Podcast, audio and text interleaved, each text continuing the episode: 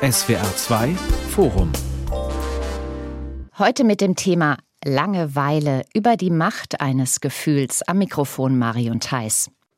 Einbruchsserie Kinder stehlen aus Langeweile. So stand es im Polizeibericht von Oberhausen im Ruhrgebiet. Jeder kennt diese unangenehme Empfindung, nichts mit sich anfangen zu können oder öde Arbeit verrichten zu müssen. Auch Internet und Smartphone ändern nichts daran, dass Langeweile zum Leben gehört, mit allem, was sie auslöst. Sie kann uns kriminell, krank oder kreativ machen. Welche Spuren hinterlässt sie in Politik, Gesellschaft und Kultur? Das diskutiere ich hier im SWR2 Forum mit Dr. Anne Gräfe, Kulturwissenschaftlerin am Institut für Kultur und Ästhetik digitaler Medien der Universität Lüneburg. Dr. Marc Wittmann, Psychologe und Zeitforscher am Institut für Grenzgebiete der Psychologie und Psychohygiene in Freiburg und der Soziologin Silke Ohlmeier. Sie forscht zu Langeweile und hat ein Buch darüber geschrieben, das gerade erschienen ist. Es heißt Langeweile ist politisch. Frau Ohlmeier, Sagen Sie, was bitte ist denn an Langeweile politisch? Es ist ja so, dass wir ganz häufig die Langeweile oder Gefühle betrachten als ein rein psychologisches oder als ein individuelles Phänomen. Und als Soziologin habe ich da ein bisschen anderen Blick drauf und möchte in den Vordergrund rücken, dass Langeweile eben nicht nur ein individuelles Phänomen ist und in der Person alleine entsteht, sondern immer in der Gesellschaft als Ganzes. Ne? Also es lehnt sich an an diesen Spruch, das Private ist politisch. Ne? Und ich möchte da in, in meiner Arbeit gerne zeigen, dass Langeweile, vor allem die chronische Langeweile, auch sehr viel mit Privilegien zu tun hat, mit ungleichen Machtverhältnissen oder mit gesellschaftlichen Normen. Mhm. Das heißt, Sie unterscheiden einmal zwischen individueller und gemeinschaftlicher Langeweile. Also wenn jetzt eine Sechsjährige sagt, Mama, mir ist so langweilig, das ist dann nicht politisch, oder? Nö, das ist nicht politisch. Also genau, es gibt ähm, unterschiedliche Formen der Langeweile. Es gibt die situative Langeweile, also man steht gerade im Stau oder ist an der Supermarktkasse und langweilt sich da. Und dann gibt es eben die chronische Langeweile, ähm, ganze Bereiche des Lebens wie Arbeit oder Partnerschaft oder äh, Elternschaft mhm. wird als langweilig empfunden. Oder es gibt auch den Begriff der existenziellen Langeweile. Das Leben an und für sich wird als langweilig empfunden. Und mir geht es vor allem um, um die letzten beiden.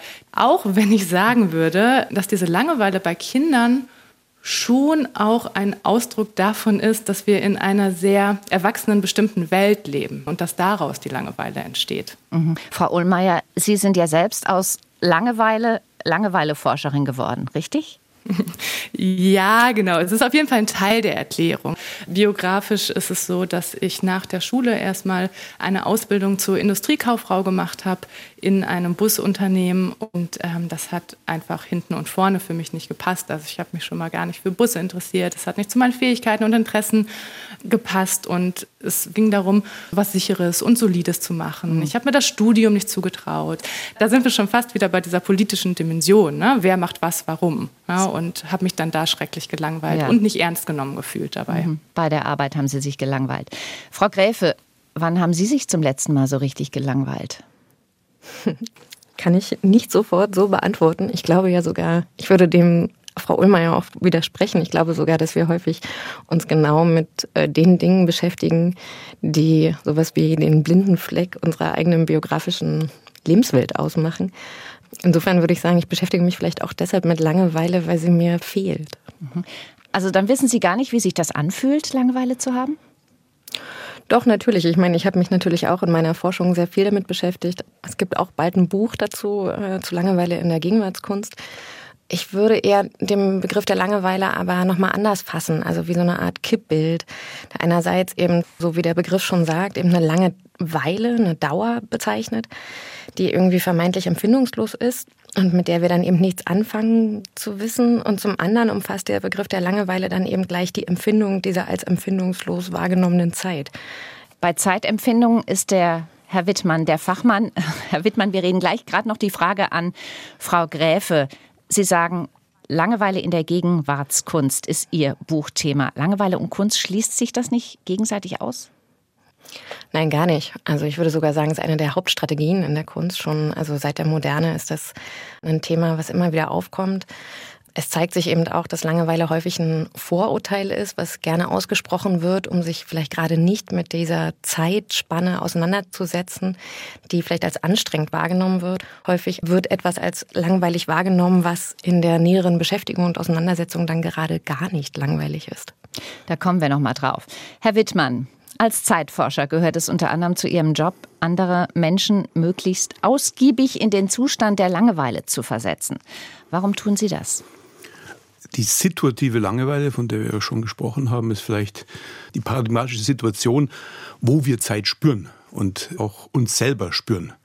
Deswegen untersuche ich die Langeweile und die Zeitwahrnehmung eben vom empirischen Standpunkt des Psychologen. Denn es passt auch ganz gut zur Vorstellung, wie wir überhaupt zur Zeit kommen, zu unserem Gefühl von Zeit. Denn wir können ja sagen, die Zeit nehmen wir ja nicht über die Augen, die Ohren oder sonst irgendwas wahr, sondern wahrscheinlich, wie es immer mehr Befunde auch zeigen, über unser Körper selbst, unsere Körperlichkeit. Das heißt, wenn wir mehr auf uns und unseren Körper achten, zum Beispiel in der Wartezeit, ähm, dann vergeht die Zeit ganz langsam. Wenn wir aber ganz abgelenkt sind von interessanten Dingen, dann nehmen wir uns selbst und unsere Körperlichkeit nicht so wahr und die Zeit vergeht viel schneller.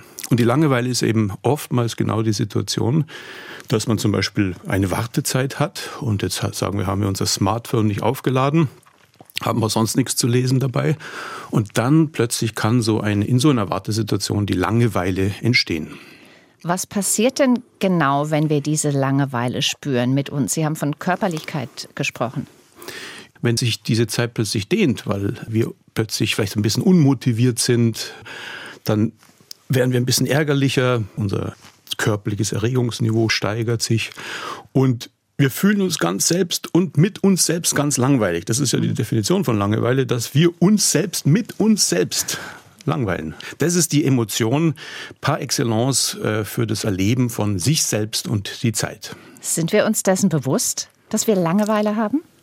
Äh, ich glaube, jeder Mensch hat im Laufe des Tages viele Mikroerlebnisse von Langeweile, die zwischendurch mal äh, auftauchen können und wieder verschwinden. Und vielleicht bemerken wir das nicht so. Aber im, wenn wir jetzt nur schon im Bereich von mehreren Sekunden, Minuten äh, sprechen, ich glaube, dann werden wir gerade weil es ja so ein selbstreflektives Gefühl ist, werden wir uns dessen sehr, sehr bewusst. Langeweile gibt es ja vermutlich schon immer. Also in mittelalterlichen Klöstern hat man von dem Mittagsdämon gesprochen. Ist das ein Gefühl, so sagen wir eigentlich, oder vielleicht auch ein Zustand? Vielleicht ist es auch, wenn es sehr schwierig äh, erscheint, vielleicht ganz gut, doch mit Martin Heidegger da als letzten großen Systematiker der Langeweile zu antworten, der in seiner Freiburger Antrittsvorlesung schon 1929 versucht hat, die Langeweile zu systematisieren. Und zwar eben in diesem Dreischritt von gelangweilt werden von etwas, sich langweilen bei etwas und dann der tiefen Langeweile. Das sind die drei Formulierungen, die er da benutzt. Und in dieser ersten Version, das Gelangweiltwerden von etwas, das wäre dann diese situative Langeweile, von der wir jetzt bisher gesprochen haben. Da besteht dann eben noch ein deutlicher Auslöser. Das ist langweilig. Ne? Da die Langeweile von etwas von außen kommt, dann zeigt er in der Form der sich langweilen bei etwas Langeweile auf, in der wir uns also bei etwas langweilen. Hier ist also ein subjektives, also mein eigenes Empfinden, das auf ein Außen gerichtet ist. Und diese Form klärt jene Langweiligkeit, die einen zum Beispiel, weiß ich, beim Briefmarkensammeln empfinden, aufkommt und die anderen können überhaupt nicht nachvollziehen, wie das langweilig sein kann.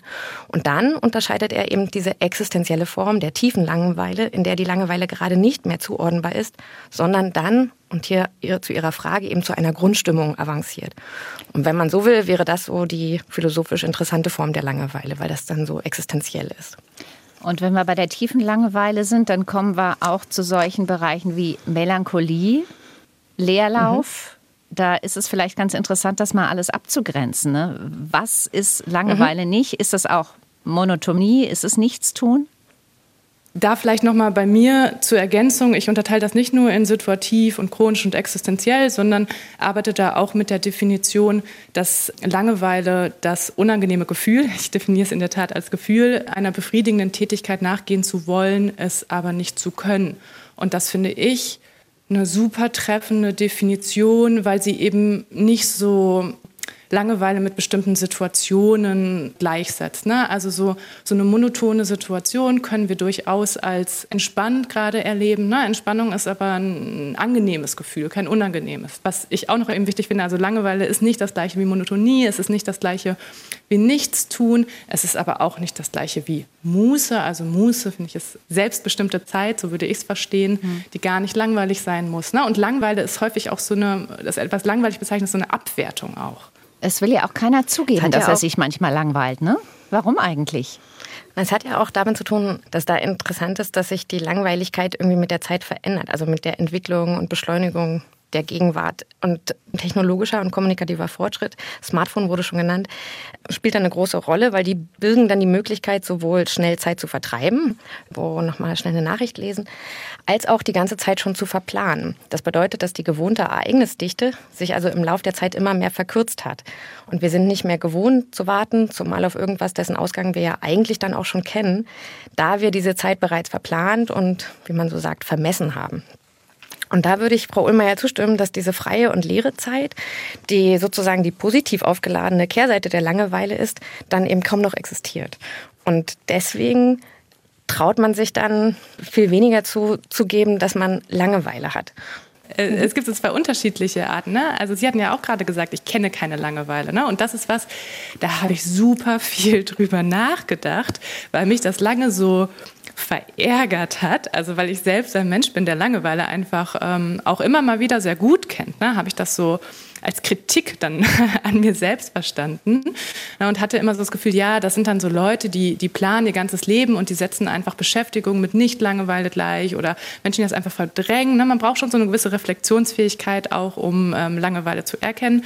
Aber ich denke, ne, es gibt einerseits schon diese Angst vor Langeweile und dass Leute jede Minute verplanen und ähm, dann gestresst sind im Hamsterrad mhm. und das aber keine positive Antwort ist, sage ich mal, auf Langeweile. Oder ich frage mich dann, ja, okay, du hast keine Langeweile, aber was hast du gewonnen? Ne? Mhm. Aber es gibt natürlich mhm. durchaus Menschen, die einfach auch so ein sehr vielleicht auch privilegiertes, selbstbestimmtes Leben leben, in denen sie sehr gut irgendwie auch wissen, was mag ich, was mag ich nicht, eine gute, gute Mischung haben aus Produktivität und das aber auch mal sein lassen ne? und da einfach ähm, Langeweile kein Bestandteil so des Lebens ist. Charles Bukowski ja, hat ja Fall. mal geschrieben, nur die Langweiligen langweilen sich. Herr Wittmann, vielleicht, welche Menschen langweilen sich besonders schnell? Kann man das irgendwie einteilen oder kategorisieren? Ich wollte vielleicht noch einen Kommentar dazu geben, weil es ist durchaus, glaube ich, so eine Kunstform, Zeit auszuhalten, ohne was zu tun, mit nichts tun. Also wir kennen alle, glaube ich, so diese dieses Nichtstun nach einer ganz anstrengenden Arbeit, wenn wir so entspannen können und dann tatsächlich über Stunden oder vielleicht auch mal so einen Tag lang nichts wirklich tun. Und das können wir gut aushalten, aber dann vielleicht schon am übernächsten Tag plötzlich fängt es an, doch wieder irgendwie ein bisschen langweilig zu werden. Kunstform meine ich deswegen, weil es durchaus verschiedene Menschen gibt, wie die umgehen mit leerer Zeit. Ich erinnere mich an einmal im Zug äh, von Freiburg nach Berlin, sechseinhalb Stunden, saß mir ein Herr gegenüber, der hat die sechseinhalb Stunden einfach nur aus dem Fenster gestarrt, war aber mit sich total zufrieden, entspannt war er. Während der gleichen Zeit habe ich, glaube ich, an zwei Artikeln gearbeitet, ein Buchkapitel gelesen und dann noch irgendwie zehn E-Mails beantwortet. Aber ich habe sozusagen die leere Zeit genutzt zur Arbeit, während diese Person da einfach völlig tiefenentspannt nichts tat. Ja, und das fand ich dann sehr bemerkenswert, weil er war überhaupt nicht aufgeregt, sondern ganz entspannt. Jetzt äh, zu der Frage, welche Personen vielleicht das weniger gut aushalten können.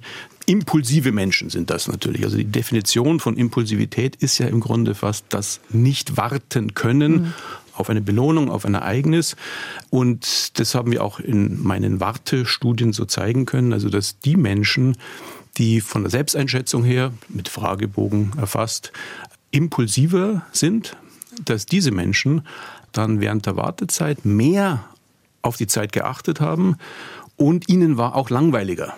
Und sie waren, fühlten sich dann auch körperlich erregter und das führte dann zur Langeweile. Also jemand, und umgekehrt hatten wir in der zweiten Studie so das Pendant zu Impulsivität, also die Selbstregulationsfähigkeit. Das ist genau das Gegenteil, wenn man so will, von Impulsivität. Also wenn man fähig ist, mit seinen Emotionen besser umzugehen, dass diese Menschen eigentlich viel entspannter auch während der Wartezeit waren und für die verging äh, die Zeit auch viel schneller. Spielt vielleicht auch eine Rolle, dass wenn jemand aufgeschlossen für Neues oder offen für Neues ist, dass der sich seltener langweilt? Kann das sein? Äh, das ist ein schöner Gedanke. Also Offenheit für Neues ist ja eins der fünf Persönlichkeitsmerkmale in der Psychologie. Jemand, der offen ist für Neues, der wird also auch immer wieder neue Dinge eben ausprobieren. Also wird versuchen, auch von Monotonie zu entfliehen oder der wird auch dann vielleicht auch schnell gelangweilt, immer dieselben Dinge zu tun und er probiert verschiedene Sachen aus. Also das ist ein guter Gedanke, dass Menschen, die offener sind für neue Erfahrungen, weniger Langeweile spüren, weil sie ein abwechslungsreicheres äh, Leben haben. Natürlich hat der Charakter, so nenne ich es jetzt mal, oder der Persönlichkeitstyp einen Anteil daran, ähm, ob wir uns langweilen, aber dann ist es natürlich auch die soziale Position. Wenn wir dann zum Beispiel an die Situation von geflüchteten Menschen reden, die so sehr ja, reguliert sind und sich nicht frei bewegen können, keinen Zugang zur Arbeit haben und so weiter, dann ist das zum Beispiel eine Situation, da hängt es einfach an den Strukturen. Oder wenn wir über arme Menschen nachdenken, die weniger Möglichkeit haben, an der Konsumgesellschaft auch teilzunehmen, was so als Befriedigung propagiert wird und dann sitzt man da und kann sich aber das Kino oder die gesellschaftliche Teilhabe nicht, nicht leisten. Oder Menschen in Altenheimen. Ne? Also da sind einfach ganz stark benachteiligte Gruppen, wo Langeweile einfach ein Ausdruck dieser Benachteiligung ist und der fehlenden Privilegien auch was an der Situation zu ändern. Ne? Vielleicht nochmal irgendwie als letztes Beispiel auch historisch betrachtet das Thema weibliche Langeweile. Ne? Wenn man natürlich irgendwie Frauen nicht teilhaben lässt an Gesellschaft, an beruflichen Positionen, an Bildung, ne? dann ist diese Langeweile, die daraus entstehen kann, halt keine Frage des Charakters mehr, sondern wirklich der Unterdrückung. Und nichtsdestotrotz, das ist natürlich ganz wichtig, irgendwie jetzt nicht zu sagen, Langeweile, das ist irgendwie was von Menschen, ähm, die in den unteren sozialen Positionen sind, sondern es ist auch ein gesamtgesellschaftliches Phänomen, gar keine Frage. Nur es ist für Menschen unterschiedlich einfach oder schwer, diese befriedigenden Tätigkeiten überhaupt nachgehen zu können. Mhm, unabhängig von ihrem Charakter, sondern von ja, ihrem Umfeld ja. bestimmt. Kann Langeweile dann in der Folge auch aggressiv machen? Mm, ja, also es gibt auf jeden Fall ähm, Studien dazu, die, die zeigen, dass es diese Verbindung zwischen Langeweile und Aggression gibt. Also es wird in der Forschung häufig beschrieben, dass Langeweile ein, so einen Impuls gibt, ähm, die Situation zu verändern. Also es ist so unangenehm und man will da einfach raus irgendwie. Ne? Und das kann dazu führen, dass, dass Menschen aggressiv reagieren. Ne? Es, ich würde aber sagen, dass nicht die Langeweile das hervorbringt das können wir uns aber gerne noch mal aus psychologischer Perspektive dann anhören. Genau, ich würde nicht der Langeweile dann die Schuld geben, sondern irgendwie holt sie auch hervor, was schon da ist. Ne? Also wenn ich irgendwie künstlerisch tätig bin, dann gibt es diesen Zusammenhang von Langeweile und Kreativität vielleicht. Wenn ich in einer anderen Situation bin, dann nutze ich diesen Impuls für was anderes. Mhm. Verbrechen aus Langeweile, Herr Wittmann. Es gibt ja dieses Beaumont von Blaise Pascal, der gesagt hat, alle Probleme, die wir Menschen da mit uns führen, entstehen dadurch, dass Menschen nicht alleine im Zimmerchen unzufrieden hocken können. Also dass sie raus müssen und irgendwas Dummes äh, machen müssen. Das sagt natürlich schon sehr viel. Es zeigt aber auch äh, diesen Zusammenhang von psychologischer äh, Langeweile und dann sozialen Kontext, der jetzt ja auch schon oft angesprochen wurde, die Familie und die Gesellschaft. Und das heißt, die Dinge sind natürlich komplementär und äh, bedingen sich gegenseitig. Und natürlich, äh, da gibt es viele Studien auch, die zeigen, dass also die Eigenschaft der Aggressivität, ja, dass die auch zu mehr Gewalt führt, dass es durchaus so einen Flickenteppich gibt von Langeweile, Impulsivität, Aggression als Eigenschaft bei Menschen und die können dann zu destruktiven Verhalten führen. Reden wir über Langeweile bei der Arbeit. Da gibt es ja viele Ursachen, Unterforderung, Überforderung, ähm, Wiederholung am Fließband zum Beispiel. Die Folgen sind dann oft Passivität, Quiet Quitting, Dienst nach Vorschrift. Wie sehr belastet Langeweile die Volkswirtschaft? Meinen Sie, das kann man beziffern? Also ich glaube nicht, dass es möglich ist, äh, das zu beziffern, vor allem weil gerade Langeweile ähm, in der Arbeitswelt ein großes Tabu ist und Leute gar nicht darüber sprechen und das lieber verheimlichen und sich einen Aktenstapel auf den Tisch legen, anstatt darüber zu reden.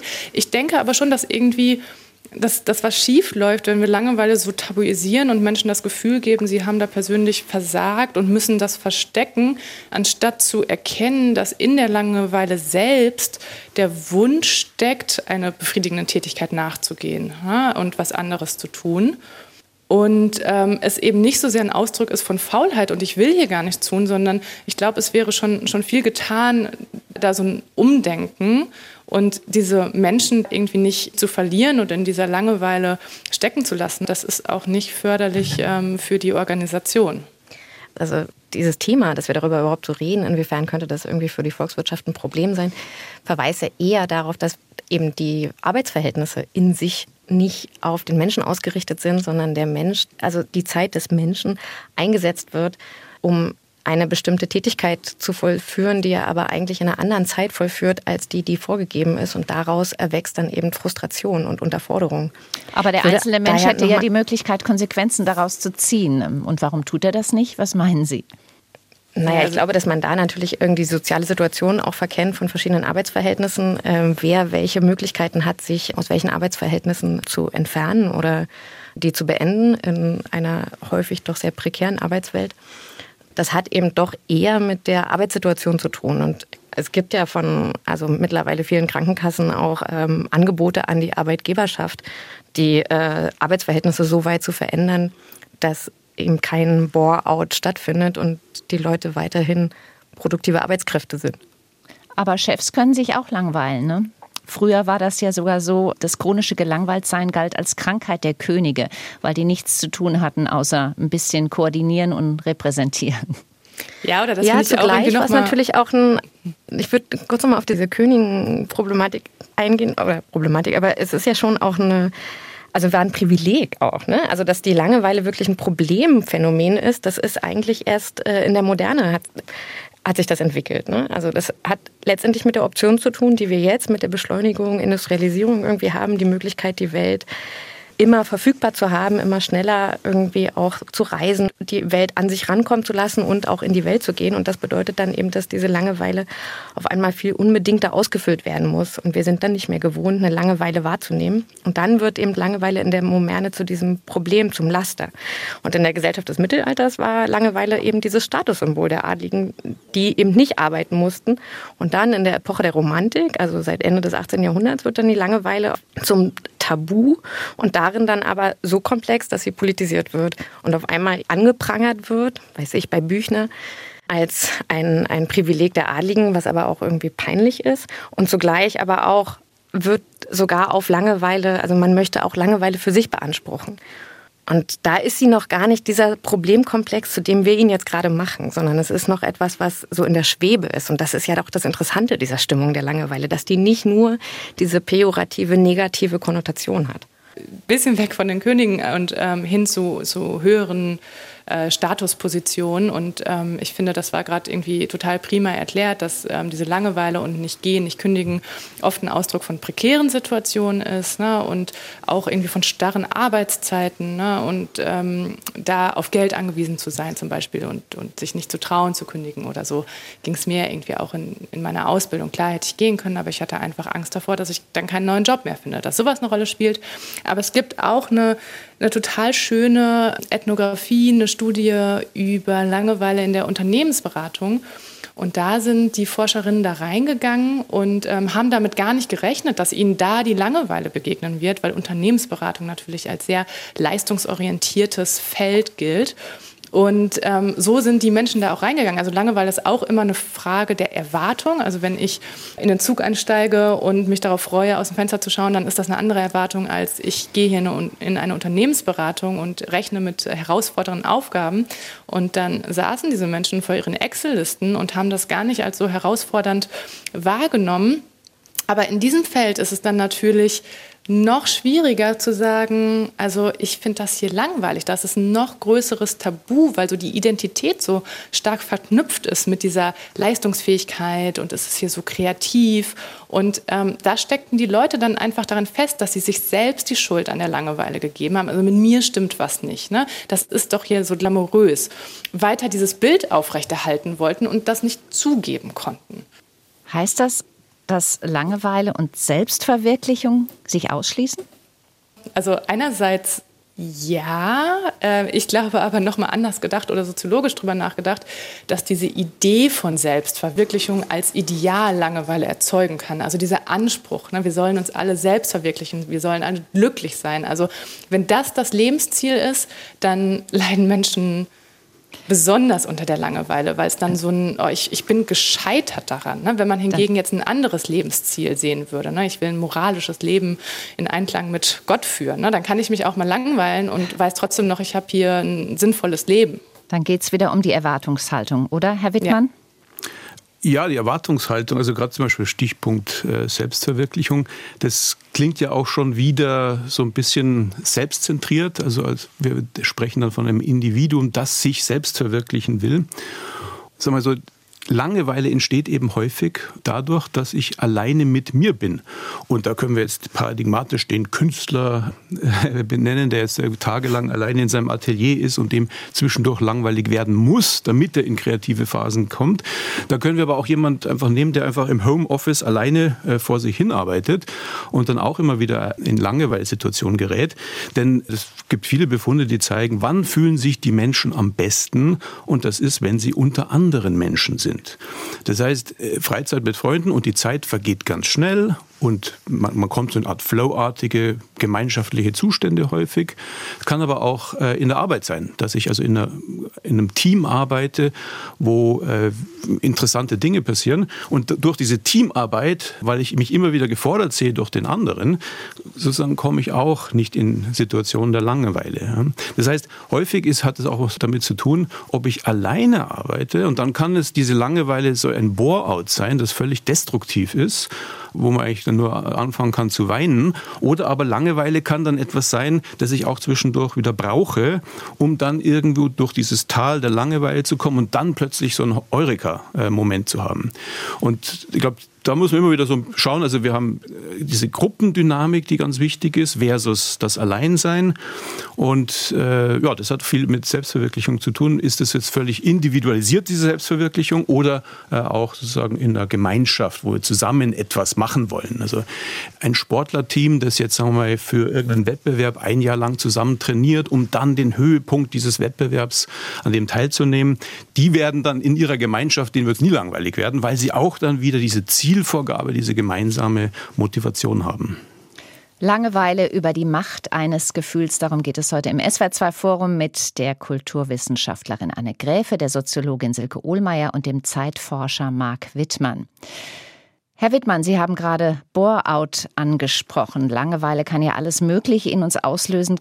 Kann Langeweile krank machen? Richtig krank?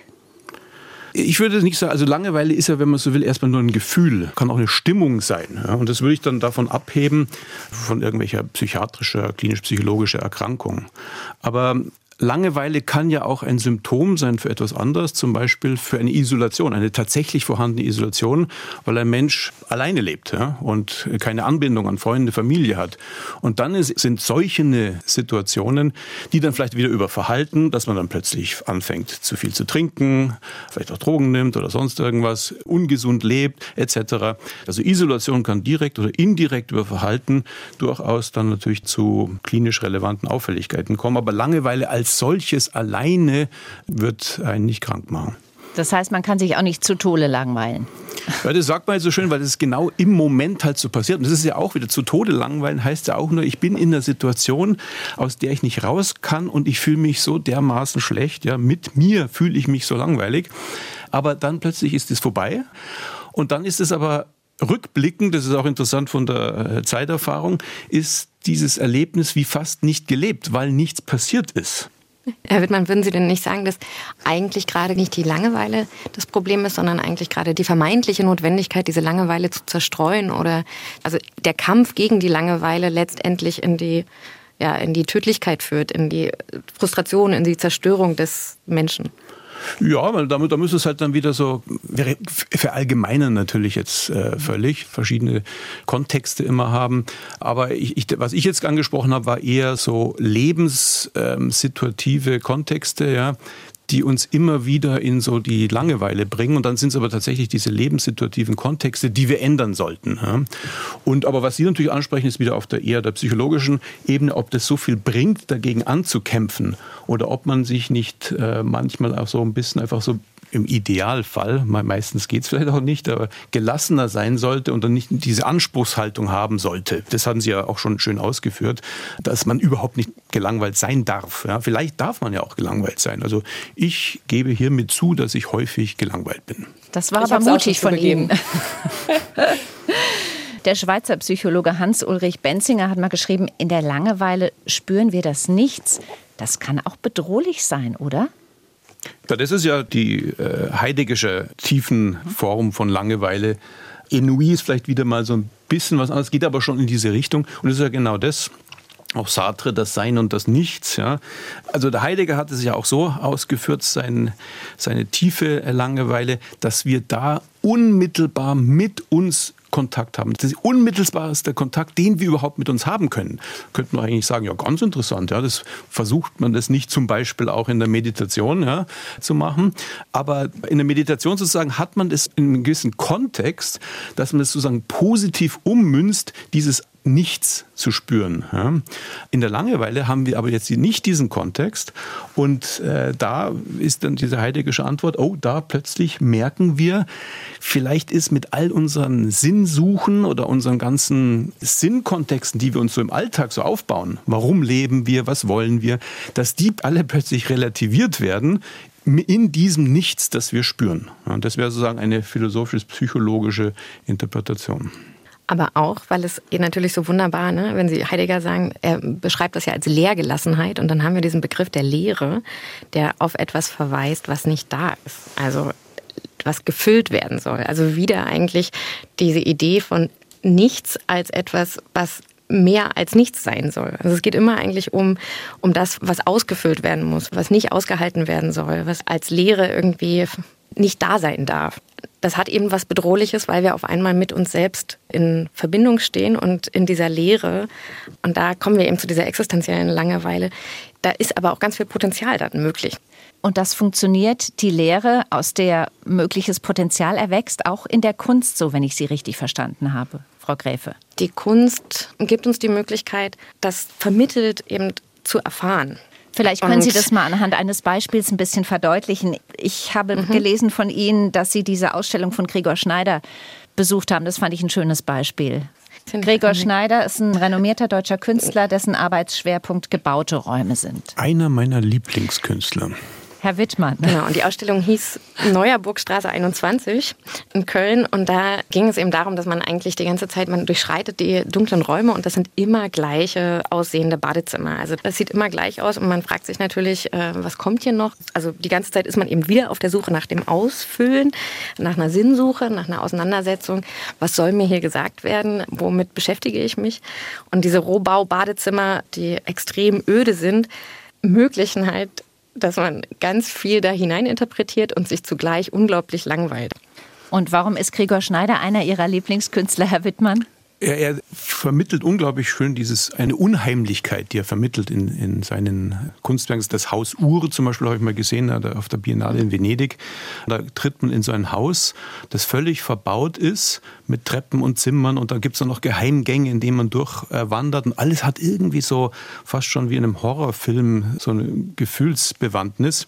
Und er hat auch wunderbar mocht, ist auch eine Installation, von der ich auch nur gelesen habe. Da kam man an zu der Installation und da gab es ein Tor und dann war eine große Schlange davor und die Leute reihen sich dann an das waren aber die Leute, die die Schlange bilden, eigentlich Komparsen, sodass, wenn man dann endlich nach einer Viertelstunde, sagen wir, durch die Tür kommt, auch schon wieder draußen ist. Also die Schlange selbst war dann das Kunstwerk, also auch wieder Wartezeit.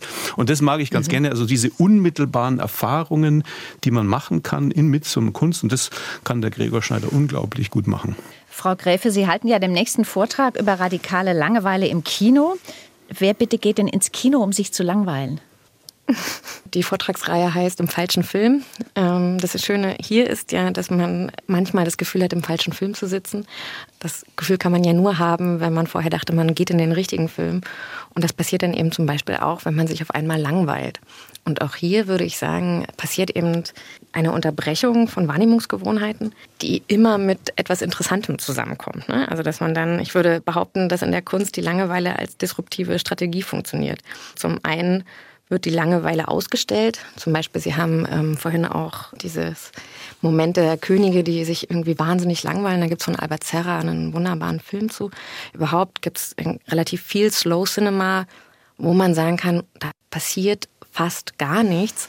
Da wird dann also das Dazwischen und Warten performt oder auch die Wiederholung als besonders perfide Form zwischen Erwartung und Ermüdung irgendwie genutzt. Aber immer wieder wird mit unseren Erwartungshaltungen gespielt.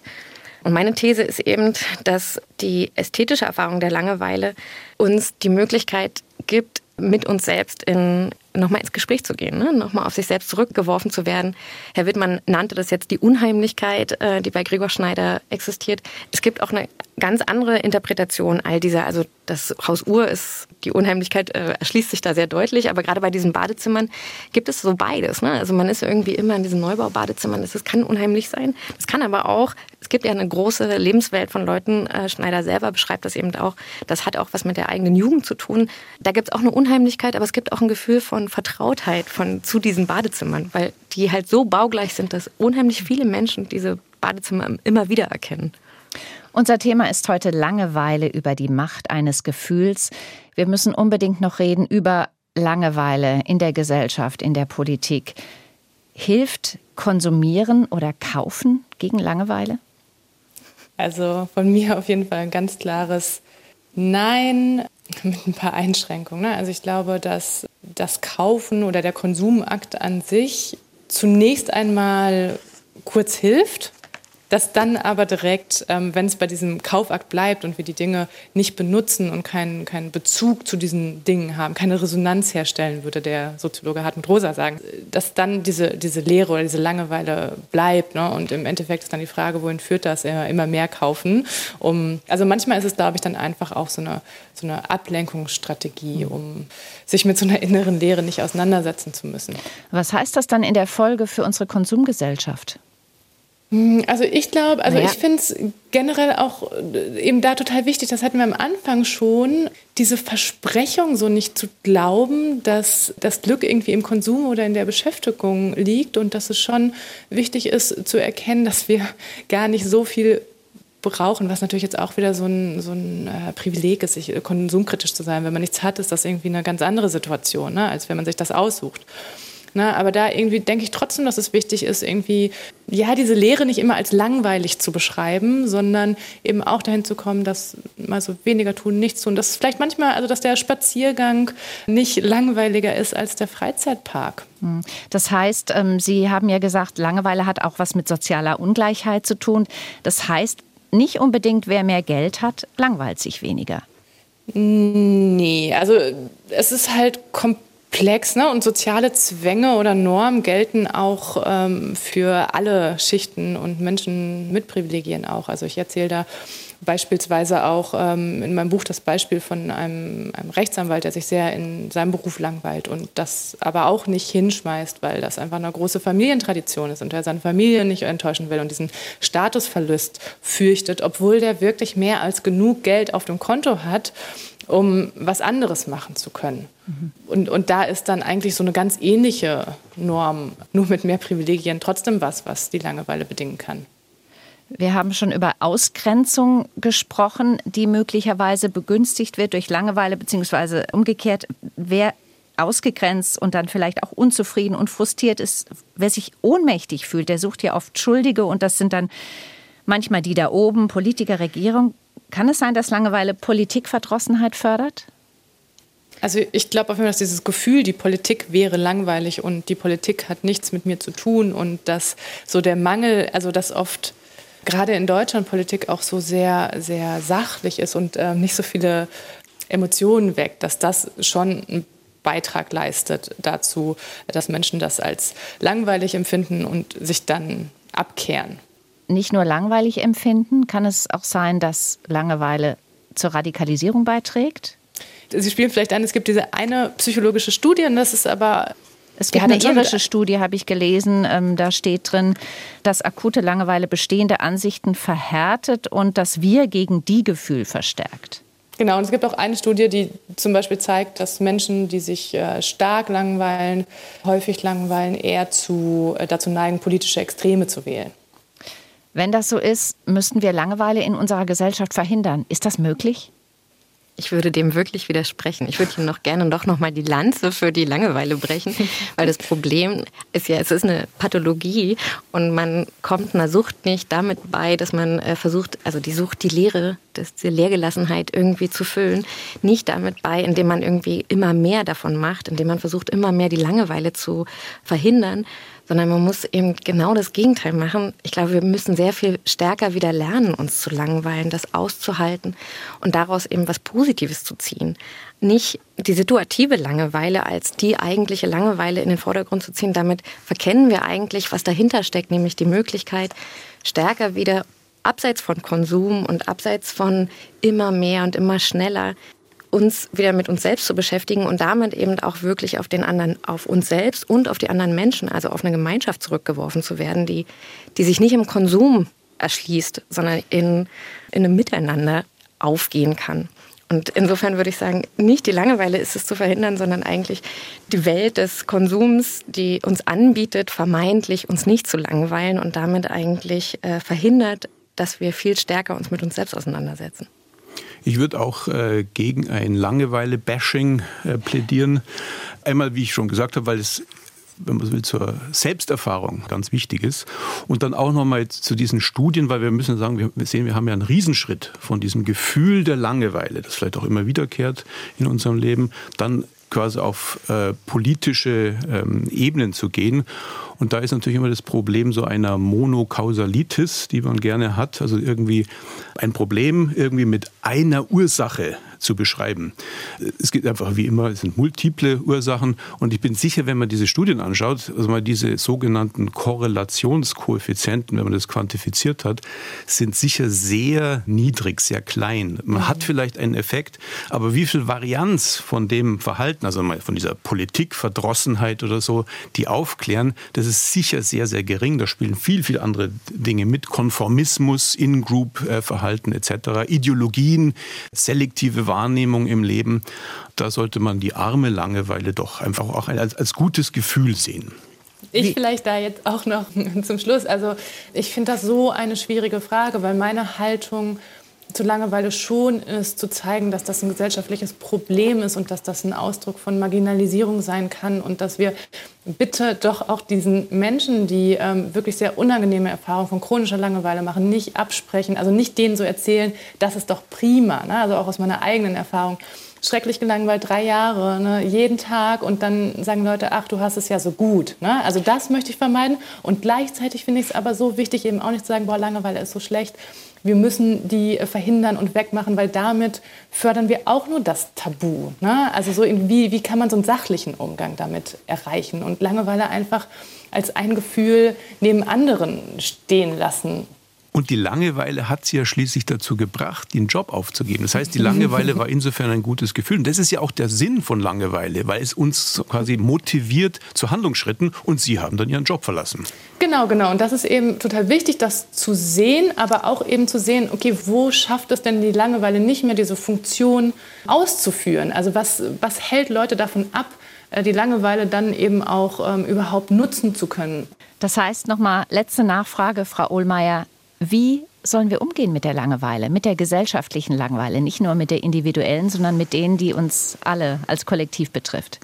Mhm. Also ich glaube, es ist einfach schon viel getan, wenn wir Langeweile nicht abwerten mit Faulheit und das nicht gleichsetzen mit nichts zu tun haben und dann weg davon kommen, das irgendwie als persönliches Versagen wahrzunehmen häufig und nur die Schuld beim Individuum zu sehen. Also das einfach als Resultat komplexer gesellschaftlicher Prozesse auch zu sehen und damit die Verantwortung dafür auch auf mehrere Schultern zu verteilen.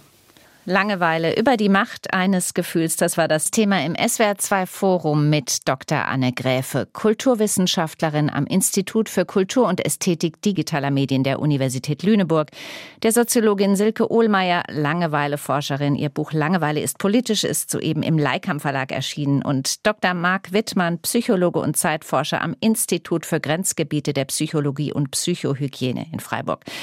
Mein Name ist Marion Theis. Ich hoffe, Sie haben sich nicht gelangweilt. Danke fürs Mitreden und danke fürs Zuhören.